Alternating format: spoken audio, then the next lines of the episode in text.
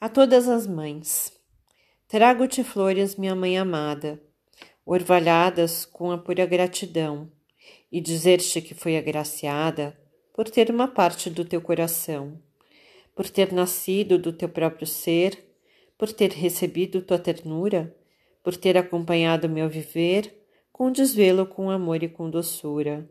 Queria dar-te brilhante estrela, a mais singular do firmamento, e que suas mãos a obtê-la se iluminassem em deslumbramento.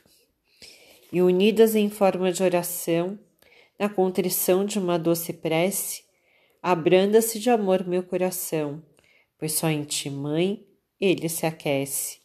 Autora Lázara Veiga Catelani